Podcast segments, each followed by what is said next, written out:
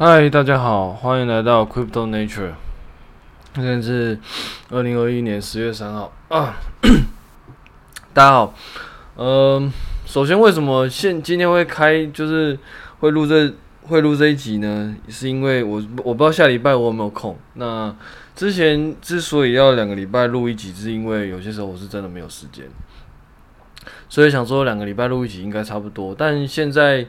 嗯，我发现今天我刚好有一些空，那我下礼拜也不知道有没有空，所以基本上我就先先录一集啦，啊，避免下下礼拜我没有空，没有空的话你就知道哦，我没有时间，所以下礼拜就不用期待了。我也不知道有没有期待，不过 anyway，反正不是很重要。好，我们先来盘点一下目前市场的状况哦。基本上呢，嗯，从上一波跌下来之后，现在虽然还没回到。之前呃大部分啊，但是有一些已经回到之前的高点了，有一些已经弹回到之前的高点了，但是大部分已经就是陆陆续续有一些呃跌的部分已经稍微打底了，那有一些已经大部分都已经反弹到一定程度了，那基本上状况都还不错，但是你说现在是不是就是呃跌势已经结束了？我觉得。呃，可能未必。根据过往的经验来说，其实如果要跌的话，其实通常都会跌一阵子。那我们在过往的经验可以看到，很多时候就是一下子跌很深，可能过一个礼拜之内，反正就弹到一定程度。那接下来又再继续下去。所以呢，你说现在是不是一个就是全部都止跌，然后回弹了？我觉得也未必。所以如果有想要加码的话，其实不要急。真的不要急，因为说不定还会有更就是更好的价位可以让你买，这样就怕你之后会没有子弹，所以其实我个人觉得就是先不要急。但但但是你说到底会不会之后就一路一路不回头，这样也是有可能，所以就是还是要看自己判断啦。我只是跟你讲说，根据我的经验，其实很多时候要跌，通常都不会只有呃可能一两个礼拜而已，通常啊。那呃，我们是，但是你说市场有没有反弹的很剧烈的标的？其实是有的，像 Luna，Luna 其实就弹的相当高，昨天应该已经已经有摸到之前的之前的高点，而且可能还比之前要更高。所以基本上，呃，还是有一些表现相当不错的啦。那接下来会怎么样？可能就是。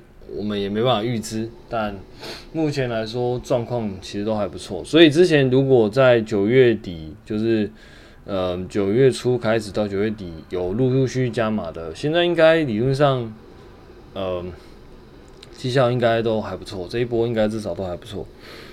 Anyway，反正市场的状况大家都到这边。那首先再分享一下，嗯、最近看到的讯息就是鲍威尔说那个。他们不会去做，他们没有意愿，然后他们没有想要对加密货币做禁止的动作，但是他觉得这一些东西应该受到监管。那这个论点跟我之前在讲的其实是呃有类似的，当然不是说我很厉害啦，单纯就只是我的看法，其实是这个样子。我会觉得，以美国的金融业来说，其实他们并不。嗯，不管是科技业还是金融业，其实他们通常不太会对新的，不管是技术也好，商品也好，做一些很强烈的禁止，因为对他们来说，其实拥抱这些新的东西，其实有有可能会有更多的机会。所以就我理解来说，他们其实不太会去禁止这样的东西，但是监管是我个人觉得是一定会的。毕竟，这还是一个金融市场的东西，所以它会受到监管，我觉得是有很高的几率的。尤其是像某一些那个借贷的平台啊，像 AAB 啊，，A，那什么，嗯，Uniswap 啊之类的，有参与借贷的，其实可能都会受到一些监管的那个，呃，未来未来可能说都会受到这些监管的限制，但是我觉得。你说会很快受到监管，我觉得可能也未必，因为其实人性都是这个样子的，就是通常都是要等到出事了之后才会再监管。哦，对，这这这这非常靠背啦。但是，但是我个人的经验是，通常一开始不太会有监管这种东西。当然，大家都是讲讲哦，我们要监管，我们要监管。可是要怎么管，就会是个问题。因为事实上，很多嗯，金融高层其实这样都呃，或者是说各各不管是哪一种行业，不管是哪一种领域，其实 往上其实都是一些政治的角力。那有人想要这样监管，一就有人不想要这样监管。那有人想要监管 A，就有人想要监管 B，或者说他觉得 A 不要，要要监管 B 什么之类的。那意见相左的情况下，就会有各方的讨论。那通常这种东西就会动到各方的利益。所以呢，在这种各方角力盘算之下，这种协议通常不会是那么简单就可以产生出来的。所以我个人认为。这种监管的，所以我个人认为，这种监管的可能性是一定会的。但是你说会不会很快出现监管？我个人觉得是未必。对，所以我觉得还是要继续慢慢观察啦。但至少目前看起来，联储会的态度应该，嗯、跟我的看法其实会是可能会是差不多的方向。就基本上会有监管，但是你说会禁止吗？我觉得可能，我觉得应该不太可能。因为，嗯、从政治学或者从一些就是，嗯、就是怎么说，嗯、领导统御的状况来说的话，其实你一味的去排斥某些东西，对你来说其实不见得是一个好事。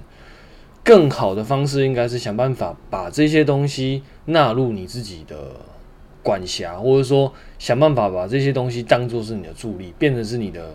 呃，盟友或者说工具库之一，我觉得这个才是一个比较好的做法。那我相信，其实在美国联准会应该也是同样的态度，因为事实上，加密货币在某一些状况下确实是，呃，我不能说，我当然不能说它适合投资，它的确没有那么适合投资。说实话，因为它有太多的呃风险跟那个呃知识是。可能一般人是没有办法 touch 到的，对，所以我一贯的风格就是，我觉得这东西不适合投，不适合一般人投资。但是对于就是整个一，如果但是如果你用一个整个政府或者说整个科技的发展来说，或者说整个金融的发发展来说，其实加密货币它有很多玩法，很多。很多规则的建立其实是蛮有趣的，比如说像呃永续合约，或者说比如说像一些衍生金融品的工具，其实如果你用得好的话，其实他们相对来说是会灵活很多的。这些东西其实在传统的金融商品里面是比较少见。当然，这些这些其实都呃还还是要打个警语，就是避免就是不晓得。会不会有新人来听我我的节目？但但但因为我的节目其实收收听人数很少啦，每个月大概都是十几个人而已，所以我其实也没有那么在意啦。因为嗯，大概我我猜啦，我从 SoundCloud 的后台看到的那个那一些人数，大概都是莫名其妙点进来的吧。我觉得他们应该也不是什么，就是应该也没有认真听完，所以我觉得反正就我是觉得还好啦。不过我还是希望如果有听到。如果我听到 我这个 podcast 的人，就是切记不要听到我讲什么就去就去买。那我不太希望这边变成是一个，嗯，就是有点像是，嗯，就是我我我讲什么就买什么这种所谓的那种很 low 的那种财经节目。对，我其实比较希望的是，我这边分享一些跟 source code，然后跟那个市场有关的东西。那还最主要是我自己的看法，其实主要就是金融市场吧，或者说加密货币的市场，然后以及金融市场，然后还有一些我个人在写程式码的一些一些心得跟想法。那我希望可以分享在这边。那对于某一些如果有兴趣的话，可能就听一下。但是我不太希望你听到我讲什么，然后你就去试试看。我觉得很高的几率应该都会出事。哦，很高的几率，非常高的几率。因为事实上，我不得不说，虽然说在加密货币很多金融工具是很嗯很灵活，但是它的风险非常非常高。你在传统金融，你可能还有一些限制，就是比如说啊，他可能会看你某一些金额不够啊，就不就就挡你不让你下单。但是在在加密货币市场，其实基本上没有这回事哦，基本上呃限制其实相当少，也就是说你可以开到杠杆，杠杆其实非常大，这些都是可能一瞬间就会爆掉的事情。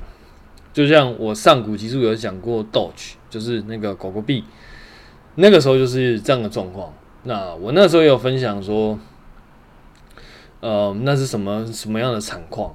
所以真的必须建议大家不要听到这些东西就想就想要跑去玩。基本上，大部分的人可能都会受伤，因为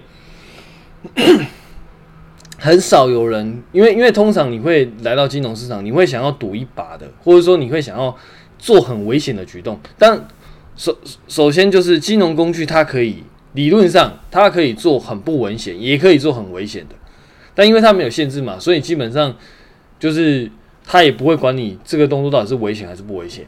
但是你自己其实如果你了解的话，其实你知道你可以做一些很不危险的动作，你也可以做很危险的动作，因为它没有限制嘛。但是通常你会想要做这样的动作，百分之九十九点九九九，你一定是想要用一些。就是用一些所谓的嗯，就是把暴赚这种这种想法去，你一定要想说啊，我要投一点点，然后我就要我就报酬率要发很高。但是这种这种行为，通常通常百分之九十九点九九九都是风险很高的东西。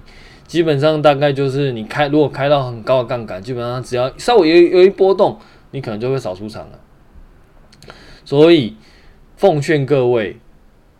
不要轻易的尝试这些东西，那就是对，因为因为我只是讲说，因为这些东西其实对某一些某，如果说某一些那个呃对冲机构来说，其实他们是一个很不错用的工具。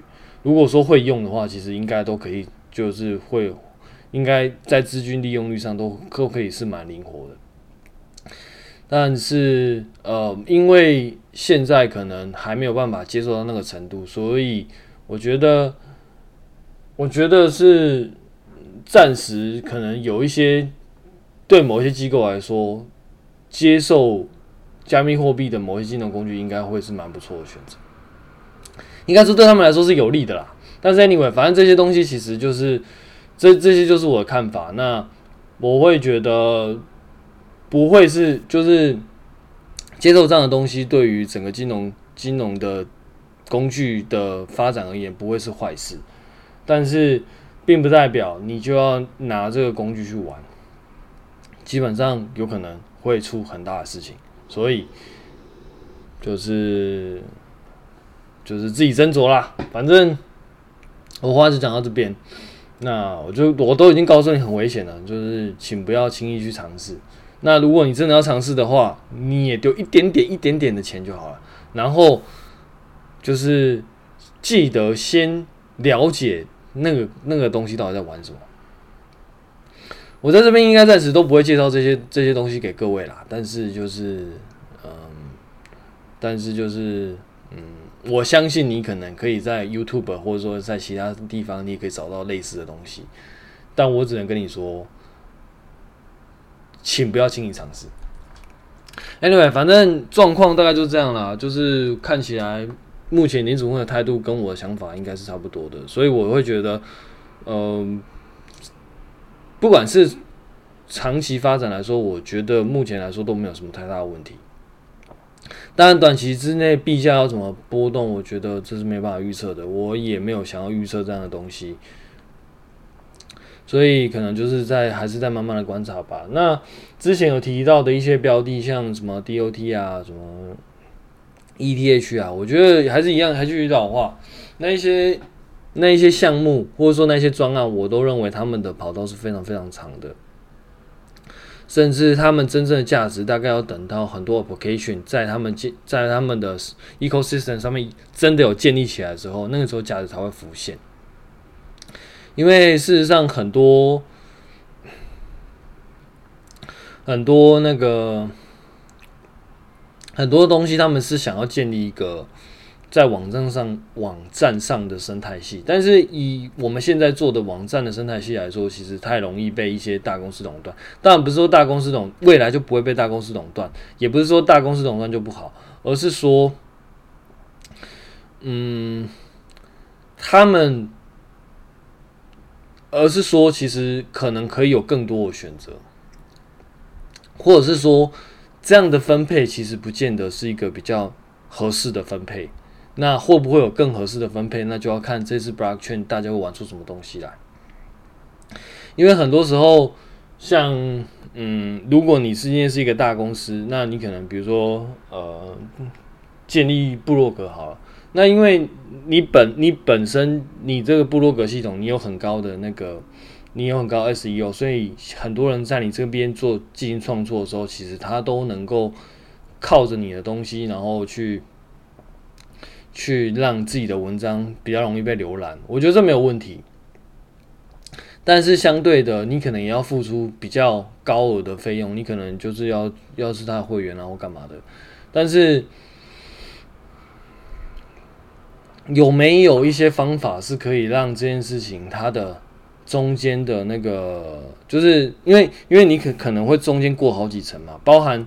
你然后广告商跟你的平台提供商就会有一些，如如果我们以那种呃部落格的那个网站来说，它可能就会有创作者、平台平台提供商跟广告商，那中间可能就会很多手。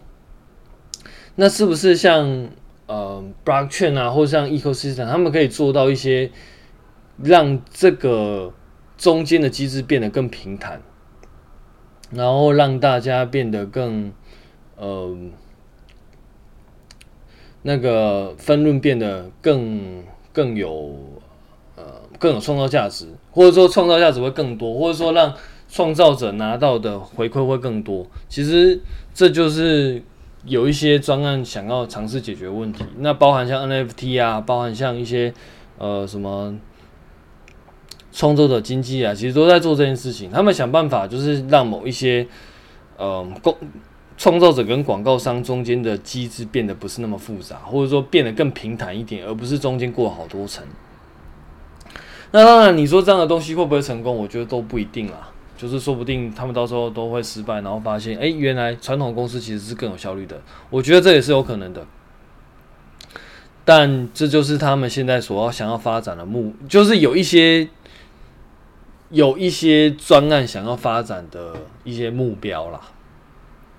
那为什么要提到这个？因为就是像有一些这样的目标，他们透过区块链去做他们想要做的事情，所以我不会认为区块链就是完全的呃，完全的就是呃金融的商品，它可能是可以涵盖更多的东西。那只是说。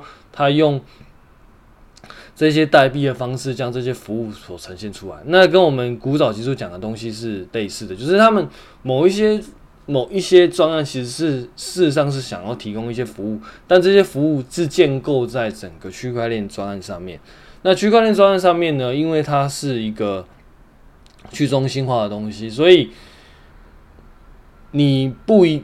就是整个平台基本上是大家所决定方向去运行的，这样子的东西会不会成功？其实我很难说，但是它确实是一个大家想要尝试努力改变的方向，或者说尝试努力的方向。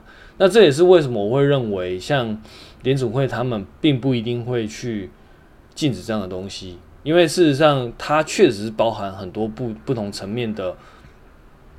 不同层面的，我不不敢讲创新的，但是不同层不同层面的尝试跟突破，也不同领域的尝试跟突破，然后甚至像那个像那个 Meta Universe，其实也会跟区块链的经济模型有很大的关系。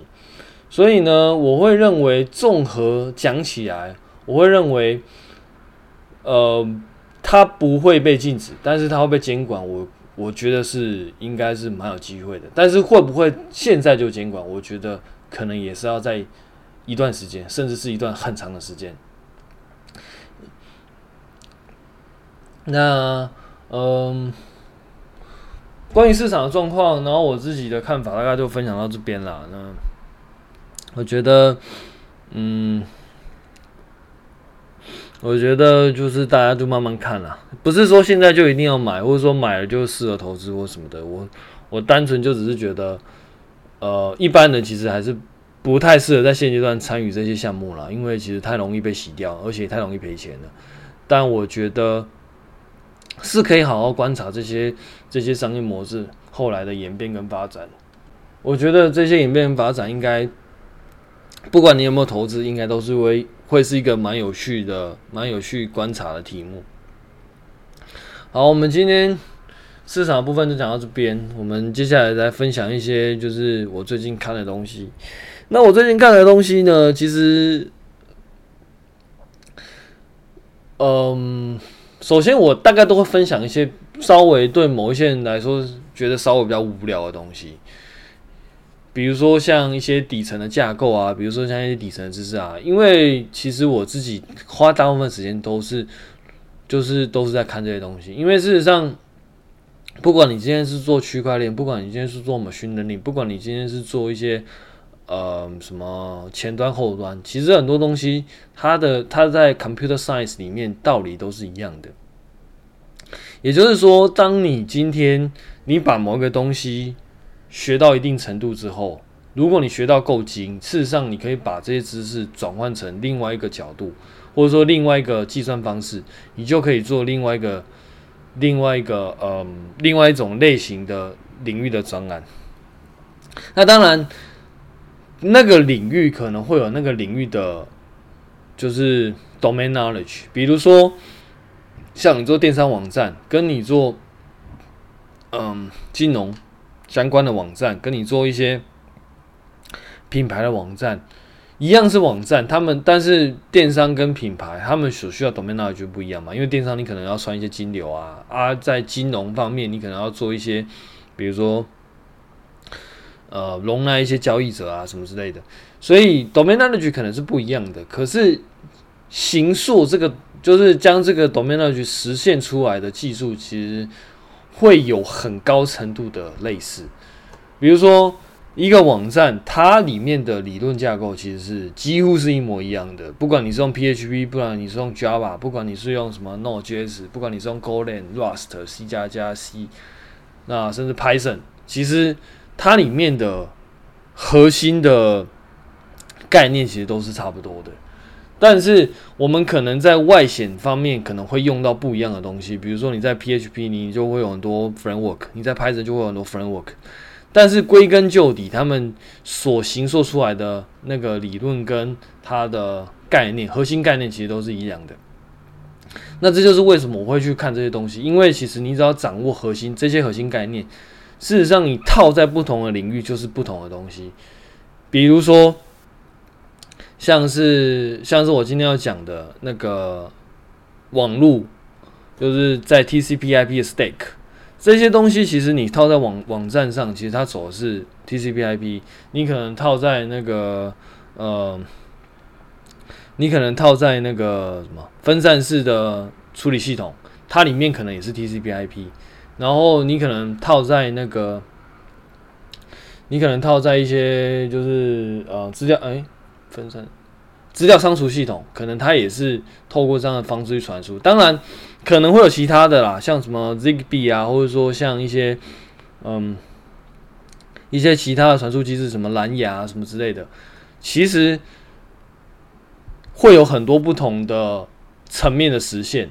但是，你只要在网络上，它的核心的概念其实都可以去。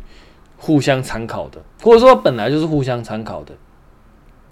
那你如果掌握一个部分的分支的那个知识，你掌握的够深，其实基本上你都可以去由这个东西去推演到其他东西。那这就是为什么我会去看那个，我会分享这些东西，因为我觉得这些东西其实对，呃，如果你要真的全盘了解到 detail 的话，其实都都是很重要的。打个比方，你今天用那个网站，那你底层可能 T 走 TCP/IP。你今天在 Blockchain，你的它里面沟通其实也是走 TCP/IP。那，嗯，对，所以假设你今天对 TCP/IP、TCP/IP 够了解的话，事实上你就可以把网站的这一些沟通的机制移去到呃 Blockchain 里面去做，呃。相对应的思考，甚至一些像嗯平行化处理，然后 concurrent 的处理，其实那些都会有很高程度的理念跟那个执行细节。所以这就是为什么我我比较会偏向于分享这样的东西。你比较少听到我会分享一些比较嗯 user label 的东西，因为因为对我来说，第一个是我对 user label。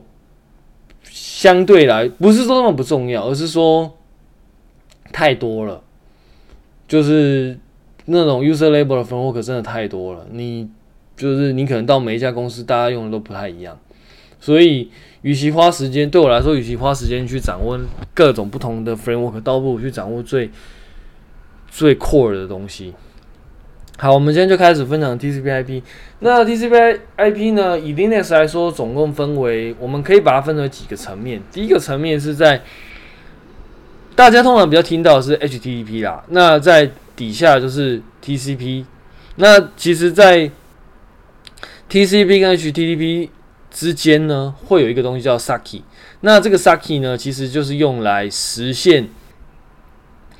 实现这个整个沟通机制的一个手法，因为因为 Saki，因为如果在 Linux 的话，Saki 也是一个 file，那里面它也会有一个 virtual file system，那就是用这样的方式呢，TCP 跟 HTTP 才可以去做一些取用跟那个嗯取用跟执行，然后 TCP 下面会有 IP IP label 的东西。就是我们我们在呃，不管是 Snapple 还是你加入游戏，你都会有一个，你都会设定一些 IP 啊什么，然后你有听过什么 IP 分享器啊什么的，其实都是在在这个 label 协定，然后再往下呢，就是所谓的嗯嗯，算是链结层。链接层就是所谓的 MAC address 那一层，像 ARP 协定啊、ICMP 啊，其实都是属于这一层的范围。然后再往下呢，就是属于就是硬体层。那硬体层呢，它的它的那个所在所处理的范围就会比较接近于你你你每一个装置怎么跟装置之间做沟通，就有点像诶。欸突然，那个 MACD 是吧？就是那个讯框的碰撞机制，突然忘记名字了。哦，刚刚稍微查了一下，不是不是 MACD，MACD 是是那个股票指标，讲的是 CSMA 跟 CD 协定。那这个呢，是一个中文叫做。载波检测多重存取碰撞侦测啊，当然这不是我背的啦，基本上就是我我用看，就是我我刚刚打用 Google 查询到的。我通常比较不会背这个啦，因为毕竟离我的比我普通在实作的那个层级有点远。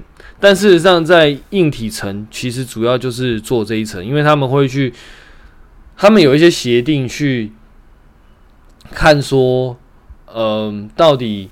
目前同一条 line 上面的装置是谁在发讯号？那透过这样子的侦测跟发讯号，那想办法让另路由器或者说其他电脑收到我的讯号，这样，这是硬体层的部分。然后 ARP 层呢，主要就是因为我们刚刚讲的硬体层，它基本上都会有，它它它是针对于每一台机器做。就是它发讯号，然后在同一条 line 上面的每一台机器都会收到讯号，然后借此去做沟通。但是你怎么知道哪一台它的地址在哪里？它不是透过 IP，它是透过一个东西叫 MAC address。那我要怎么样分析这个 MAC address 呢？其实就是在链接层它要处理的范围，我们称我们有 ARP 系统。那再往上一层呢，叫 IP。IP 系统它主要就是我们在网络上就会有大家会有各自不同 IP，那这样的东西呢，就是拿来去呃在网络上沟通的一个地址，它有点像是我在网络上，然后每一个人就是假设你家呢，你你家有个地址，那你在网络上你你也会有一个对应的地址。但是这个地址是不是一定的？其实不一定，要看你你在中华电，或者说你你的网络上是怎么样提供你的。有一些是浮动 IP，有一些是固定 IP，那就要看你怎么设定。那在网络上呢，大家都是透过 IP 去做各种不同的电脑里面去做传输跟沟通。在网上呢，就是所谓的 TCP 层。TCP 层其实主要处理的就是我透过 IP 的沟通机制，因为 IP 可以把一个可以去定位每一个人到底在哪里，然后结果接下来 TCP 就是把透过一些沟通的协定，然后跟某一个地址的人去做一些连线，然后 HTTP 再透过这个连线跟收发的机制。去做更上层的东西，有点像是，有点像是 TCP 处理的啊，IP 处理的这一层叫做你，我我要表示我在哪里，然后你在哪里，以及各种讯息传递的方式，因为它会有各种不同的 IP，然后 IP 会有 routing，在 IP 里面会有 routing 的协定，那透过 routing 的协定，你可以把你的讯息怎么样去传传给其他人，所以 IP 的主要的工不。主要的工作是在这边，他要想办法把你的讯息传递出去。但是 TCP 主要确定的是，我既然知道我我是谁，然后我也知道你是谁，那我要怎么样跟你建立连线？建立连线，或者说谁谁发出去，谁收谁收到资讯，其实这是 TCP 它所要做的事情。他就是透过 IP，因为我 IP 已经跟你定位了嘛，那接下来我就透过 TCP，我我就使用 TCP，然后透过 IP。然后去跟你发送讯息，那所以 TCP 主要是处理发送跟接收讯息。那再往上就是 HTTP，HTTP 是透过 TCP 的方式，然后去呃，既然我可以收讯息，我也可以发讯息，那我要发什么样的讯息，代表什么样的意思？然后借此去透过借借此来产生一些应用，就比如说。呃，我这个伺服器可能是一个网页伺服器，然后我透过 HTTP 告诉你说，哎，我这是一个网页的伺服器，然后我要传给你什么样的资料？那你收到这些资料之后，你要怎么显现出来？这个就是在 HTTP 层应该要做的事情。那透过这四层的关系呢，我们就可以大概的描绘出一个沟通的机制。我假设是一个网站，那我在 HTTP 的 label 开一个网站，那当我使用者连连上来的时候，首先他他打了我的网址，然后他打了我他打了网网址之后，在他 HTTP 层，也就是浏览器的部分，他发了一个 HTTP 的请求，然后接下来这个请求呢，就会包含那个 TCP。的，嗯，建立连线的请求，然后再包含这个客这个这个电脑，嗯，OK，so，呃，有点讲混乱了，我们再重讲一次。首先，我们有一台伺服器，然后我们也有一台那个。那个我们称之为客户端，客户端的电脑，也就是说你我之间的电脑。假设伺服器是首先 FB 的伺服器好，然后你是有你自己的电脑，然后你要怎么样透过你的电脑去跟 FB 透过 HTTP 连 HTTPS 或者说 HTTP 连线呢？那基本上就是透过以下的步骤，你也会有一个 HTTP 层，然后你也会有个 TCP IP 层跟。那个链接层，然后还有硬体层。你的 HTTP 层基本上就是你的浏览器，然后你的 TCP 跟 IP，然后还有链接层跟跟那个跟硬体层，你也会有对应的东西。那你的 TCP IP 基本上就是就是建立在你的电脑里面的 driver 的部分，或者说你的 OS 里面建立在你的 OS 里面，然后 Make 层也是建立在 OS 里面，然后硬体层就是建立在你的 Driver 里面。那首先呢，你你在你的浏览器打下 FB 的网址，然后浏览器就会发出一个请求。那这个请求呢，送到 TCP 在 TCP 的部分，TCP 就想办法对于这个网址去做一个连线。那连线送下去之后呢，然后转换到 IP，那我们就会先确定，诶。去知道说，诶、这个网址它的 I 对应的 IP 是什么？然后我要怎么透过路由把这个 IP 从你的电脑送出去？然后接下来呢，我们再回到那个 Make 层，因为 Make 层就是那个链接层，链接层呢就会去看你现在的电脑所属所在的网络是什么层级，然后它的 IP 分别是什么？然后我要我要怎么样把这个上面的 HTTP 加 TCP 加 IP 的封包传出去？我就会去看说，诶、我。我在我临近的电脑分别是什么？那我要透过什么样的东西传出去？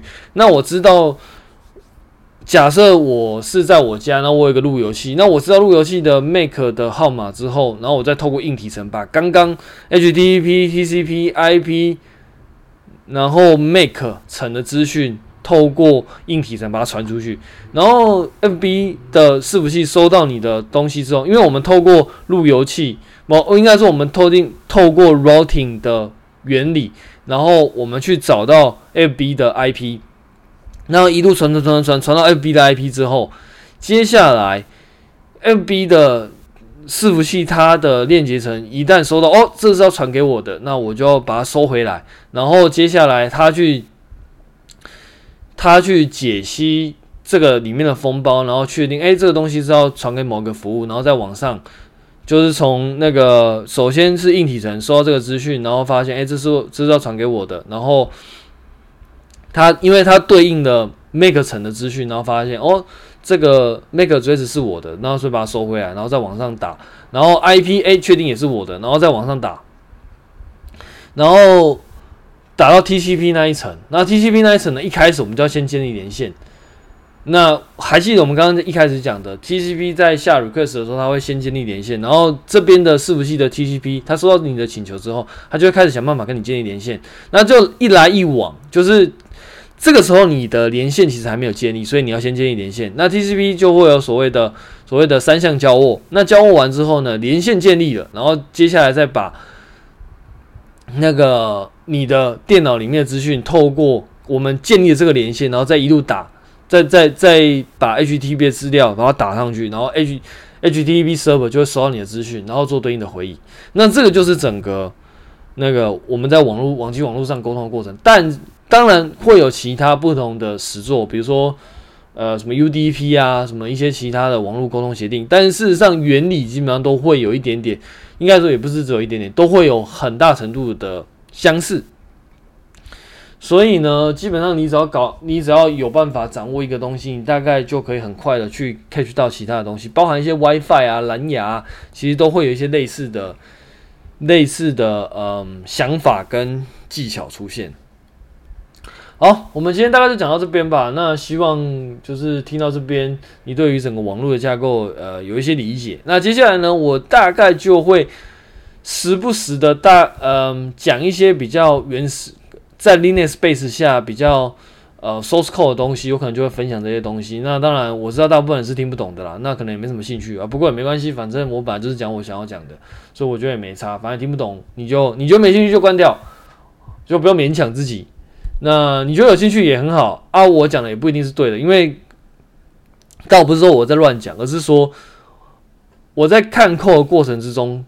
有可能会先看到这一段，然后我会自己猜想，然后可能他是怎么样，但是可能有可能是我猜的是对的，那当然很好啊。有可能我猜的是错的，那、当然我在之后的那个就是分享里面，可能就会慢慢把它纠正过来，所以就当参考就好了。那我我也不认为你听完我这个，你就可以变什么网络达人什么之类的，也不太可能啦。基本上反正你就你就听听看，那有。